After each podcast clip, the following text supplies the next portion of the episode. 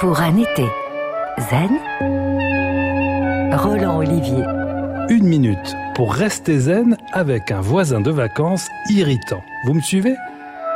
Nous exprimons tous notre enthousiasme de manière différente.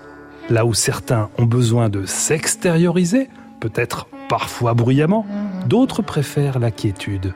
Et il arrive que les deux aient du mal à cohabiter ou à voisiner, surtout si les cloisons sont un peu trop minces.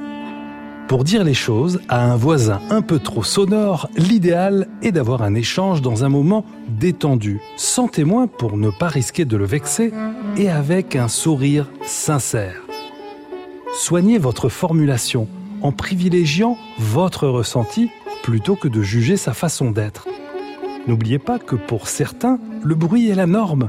Bon, et si malgré votre attitude zen, votre voisin ne se montre pas réceptif, que pouvez-vous faire?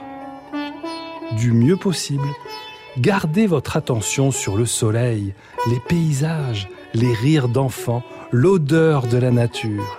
Et dites-vous que l'essentiel est de préserver le plaisir d'être en vacances. Zen. Et voilà, zen.